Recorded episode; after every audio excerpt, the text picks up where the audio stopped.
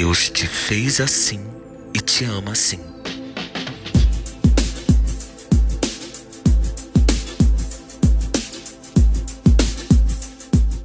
Eu havia decidido. Era minha última noite de vida. Eu não tinha mais pai nem mãe, não tinha mais irmãos, não tinha mais família, não tinha mais emprego, não tinha mais amigos. A vida havia me dado seu cheque mate. Cresci em uma família cristã. Meu pai é pastor, minha mãe e meus irmãos todos frequentadores assíduos. Fé inabalável. Mas eu sempre fui diferente. Sou o filho do meio. Meu irmão mais velho é o sucessor óbvio do meu pai, orgulho dele. Meu irmão mais novo, um sonso, mas protegido da minha mãe. Nunca tiveram tempo de prestar atenção em mim. Nunca tiveram vontade, na verdade. Quando fiz 18 anos, quis conhecer o mundo. Não o mundo, mundo, mas o mundo que minha família dizia ser pecado, ser o mal. O obscuro sempre caminhou ao meu lado. Na verdade, foi construído em torno de nós, só que eu não tinha quem me protegesse dele.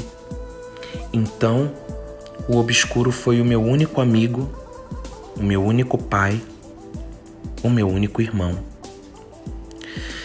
Essa era a minha última noite de vida. Fui expulso de casa. Vazaram fotos e vídeos de quando eu estava descobrindo o mundo. Era algo inaceitável na família. Eu estava vestido de sangue nessa noite. Meu pai quebrou a mesinha de centro em mim. Mas minha mãe quebrou meu coração. Ela assistiu tudo calada. Meus irmãos cuspiram na minha cara. Meu chefe me ligou me demitindo porque era um escândalo sem precedentes na pequena empresa em que eu trabalhava. Coberto de sangue e roupas rasgadas, fui a uma balada. Nunca tinha ido em uma. E naquele ponto não importava como eu estava vestido, era minha última noite mesmo.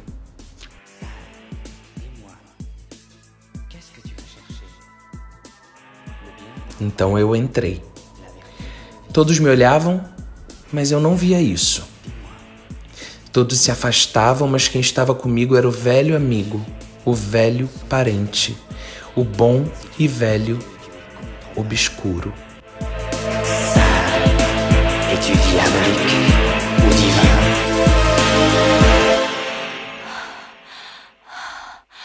Lá dentro as luzes piscavam tão fortes que não dava mais para ver como eu estava, quem eu era.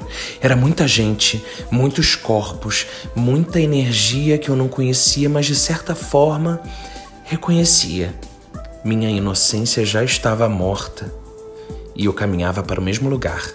Naquela confusão de luzes e sons e corpos em que eu parecia embriagado sem nunca ter colocado uma gota de álcool em mim, me senti num ritual Ninguém me via e eu me sentia parte daquele todo. Eu estava finalmente partindo. Mais luz, mais som, tudo muito rápido.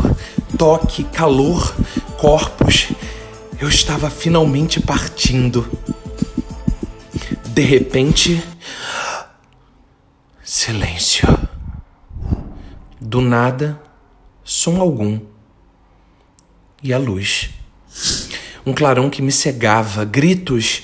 Eu cheguei no inferno. Eu pequei a vida inteira. Era mesmo o meu lugar. Ao redor as pessoas sujas de sangue. Elas gritavam aterrorizadas. E eu estava aceitando o fim como ele deveria ser mas como se fossem aumentando devagar o som ambiente, eu começo a ouvir alguém falando comigo, me perguntando o que aconteceu. Era o meu juízo final e eu precisava me defender. Eu estava sozinho, não tinha ninguém por mim. Era minha história e o meu destino. Mas tinha algo estranho. Por não conseguir abrir os olhos direito, percebi que não estava vendo exatamente o que acontecia mas ouvi uma voz dizendo: Calma, vai ficar tudo bem. Seria misericórdia divina? Deus não me abandonou. Eu não merecia perdão. Acordei. Estava em um hospital.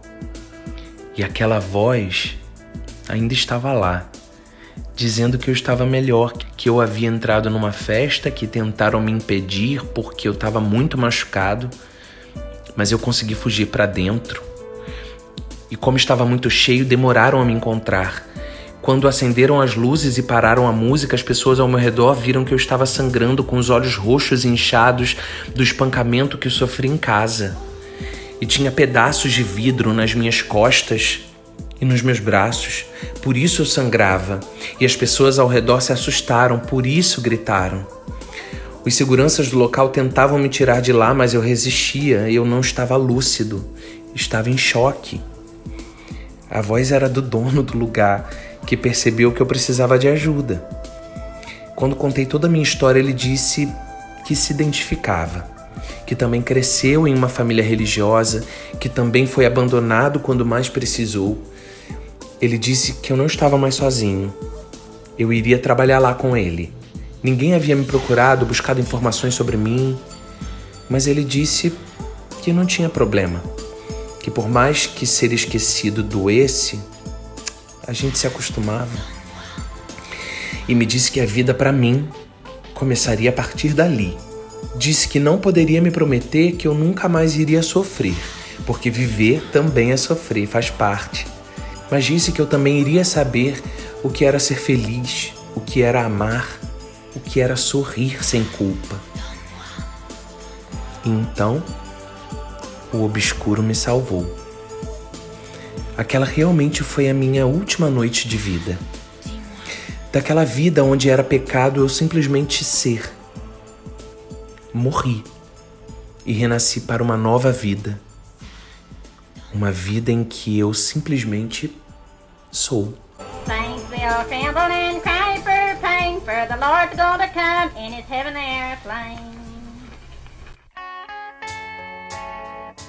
Olá, eu sou o GG e está começando mais um Kill Bicha. E hoje estamos todos trabalhados no Dorime e vamos falar sobre religião e fé, que afinal são coisas bem distintas. E como ser LGBTQ+, dentro das religiões.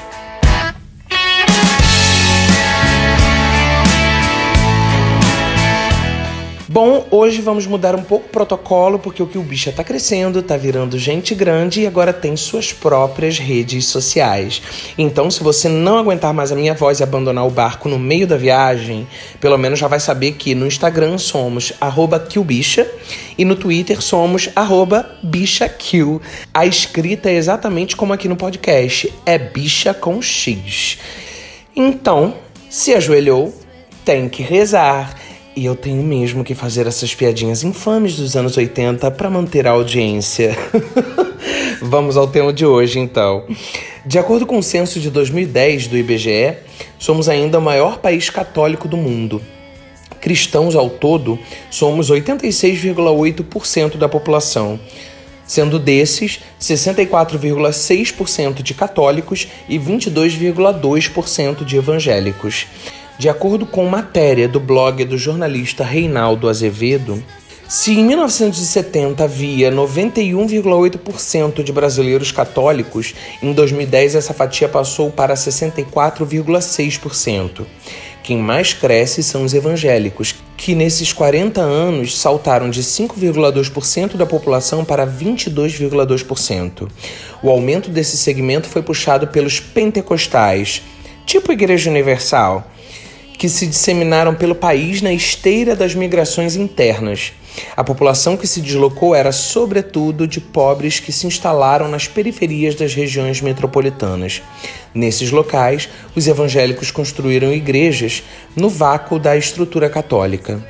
Nas periferias, na ausência do Estado e da Igreja Católica, os pentecostais atuaram como guias espirituais e como figuras centrais de assistencialismo. As igrejas evangélicas pegaram fiéis, onde a Igreja Católica não tinha se preparado para arregimentar a nova população e adaptaram a mensagem para diversos públicos. Bom, se 86,8% da população brasileira é cristã, nos 13,2% restantes estão pessoas sem religião, espíritas, judeus, muçulmanos e pessoas ligadas às religiões de matriz africana. E aí eu proponho a primeira reflexão desse episódio. Quantas pessoas você conhece que consultam um bom babalorixá, uma boa ialorixá, que faz seu joguinho de búzios? Eu tenho certeza absoluta de que você conhece alguém ou alguém que frequentam. Logo percebemos aqui que um dos pilares da nossa cultura, a influência da nossa pretitude, sofre mais um golpe. O racismo estrutural também impacta essas informações, porque certamente muitas pessoas que se dizem cristãs, espíritas e sem religião frequentam religiões de matriz africana, mas não admitem. A Constituição de 88 garante liberdade religiosa em nosso país, mas sabemos que na prática isso não funciona exatamente assim, né? Afinal, além de termos uma bancada da Bíblia no poder que pressupõe ideais cristãos conservadores em suas pautas, excluindo crenças e vivências, temos uma dominação evangélica em periferias, cujo poder paralelo, diretamente influenciado por essa visão, tem destruído casas de santo ironicamente servindo aos seus algozes numa estrutura de completa e massiva ignorância. Causa e consequência, como diz o nosso chefe de Estado, disso tudo que está aí. Religião, por definição, é o conjunto de crenças e visões do mundo que forma as noções de espiritualidade e de sagrado do ser humano. Sendo assim, corresponde ao conjunto de crenças que faz o ser humano acreditar na existência de uma ou mais entidades ou seres superiores. Podem ser politeístas, quando há crença em mais de um Deus, monoteístas, quando há crença em um único Deus, e panteístas, que creem nas forças da natureza como manifestação de uma divindade em si. A religião é uma construção do homem, é uma interpretação de uma possível relação entre nós e o que há de superior. Na verdade, há fortes indícios de que a religião é ainda mais antiga que o próprio Homo sapiens. You, you as primeiras crenças são anteriores à expansão da nossa própria espécie. Nossos parentes neandertais já realizavam enterros rituais, algo que mostra a existência de um sentido da morte e uma preocupação com o que acontece depois dela. Nos restos de assentamentos de algumas tribos ou clãs, parece que eles observavam algum tipo de culto a certos animais, como por exemplo ursos. Muitos pesquisadores acreditam que as pinturas rupestres são religiosas. Essas pinturas feitas em cavernas, em montanhas, paredões tinham motivos espirituais. Muitas dessas pinturas eram de figuras humanoides com círculos de luz em volta de suas cabeças. No cristianismo, esse simbolismo passa a denotar auréolas angelicais de seres do céu. Uma interpretação ufológica da coisa atribui a expressão artística a visitantes do espaço. Há aqui uma interseção, seres dotados de poderes especiais que vinham do céu. Para mim, isso tudo está muito mais ligado do que parece. O que se interpretava como espiritual, dada a inexistência de parâmetro, afinal, como se explicaria em tempos tão remotos seres descendo dos céus? Poderia ser uma tecnologia tão avançada quanto desconhecida. Vai saber. Aliás, esse foi o grande pilar das constituições religiosas: dar sentido ao inexplicável, ao desconhecido. E como nós, pessoas LGBT, éramos e somos vistos nas religiões? Afinal, a religião é um dos mais fortes alicerces contra a nossa existência é o que está na base da crença de que não deveríamos nem existir. Somos pecadores. Nem todas as religiões reprovam explicitamente a homossexualidade, algumas meramente omitem considerações. Ao longo da história, o amor e o sexo entre homossexuais, especialmente homens, eram tolerados e também instituídos em rituais religiosos da Babilônia e Canaã, além de serem enaltecidos na religião da Grécia Antiga. Historiadores confirmam que há indícios de que os exércitos de Tebas e de Esparta uh, possuíam unidades formadas por pares de amantes homossexuais, que às vezes oficiavam sacrifícios a Eros, deus do amor, antes de se engajarem em combate. Além disso, a mitologia grega é rica fonte de histórias de amor e sexo entre figuras do mesmo sexo. Os antigos judeus, no entanto, perseguiam homossexuais e, com a expansão do cristianismo, continuaram outras perseguições a práticas homossexuais. Quando o cristianismo se oficializou no Império Romano com a ascensão de Constantino, historiadores escrevem que a homossexualidade era uma ameaça institucional. Uma das razões dessas perseguições antigas seria a da condição de sobrevivência e expansão por meio da defesa da procriação através da família.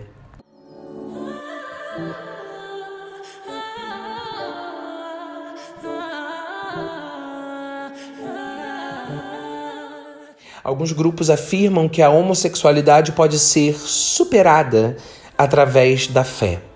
Há vários centros de cura, entre aspas, bem entre aspas, espalhados pelo mundo, de onde saem, entre aspas, ex-gays. No entanto, nenhum estudo científico comprova esta prática e ela é desencorajada pela maioria dos médicos a gente sabe bem onde encontrar muitas vezes os ex-gays. Não é aplicativos de pegação. As religiões de matriz africana, que são uma das fortes bases da nossa cultura, da nossa cultura no Brasil, são religiões que acabam recebendo muitos de nós LGBTs, pois uh, a nossa homossexualidade é encarada de maneira bem natural, como tem que ser, e como uma manifestação do ser. A Umbanda, uma das religiões de matriz africana, ela traz influências de África, trazida pelas pessoas pretas escravizadas aqui, se mistura a manifestações culturais indígenas. E aí cria-se todo um universo tipicamente brasileiro. O candomblé tem raízes mais fortes na cultura que veio de África com as pessoas pretas escravizadas. Essas eh, ambas as religiões têm muita similaridade, mas têm muitas diferenças. Existem diversos outros cultos e religiões determinantemente influenciados por todo esse conhecimento trazido pelas pessoas pretas escravizadas eu cresci no candomblé, minha mãe sempre foi candomblecista. Eu sou filho de Logum Edé com Yansan e muito do que sei da cultura negra, da vivência das pessoas pretas, eu adquiri desde pequeno, convivendo e vivendo, testemunhando a vivência de todas essas pessoas pretas periféricas que encontravam na identificação com a sua verdade ancestral uma forma de ser mais forte, de ser mais feliz, de se reconhecer nesse mundo. Eu acredito em muitas coisas, eu acredito em muitas formas de se conectar com o que é superior, eu consigo encontrar força, encontrar sentido em muitas dessas formas, por isso eu não digo que eu tenho uma religião. Mas se eu respondesse o censo do IBGE, por exemplo, eu não teria como fugir de me identificar como candomblecista, porque é onde minhas raízes estão fincadas. É muito importante que percebamos que fé e religião uh, são coisas distintas. A religião ela é uma constituição, uma forma de, de interpretar a nossa fé, mas a fé é o que nos conecta com o que é superior. E a partir e através disso que possamos fazer o bem, que possamos evoluir nessa vivência, que possamos pensar na religião e na, nas manifestações de fé como uma forma de construirmos um mundo melhor. Isso, gente. Esse foi um episódio de fé, plantio e colheita. E quem não acredita em nenhuma religião ou não tem nenhuma fé, tudo bem. Desde que se faça o bem, tá valendo. É isso. Obrigado por terem vindo até aqui. Um beijo.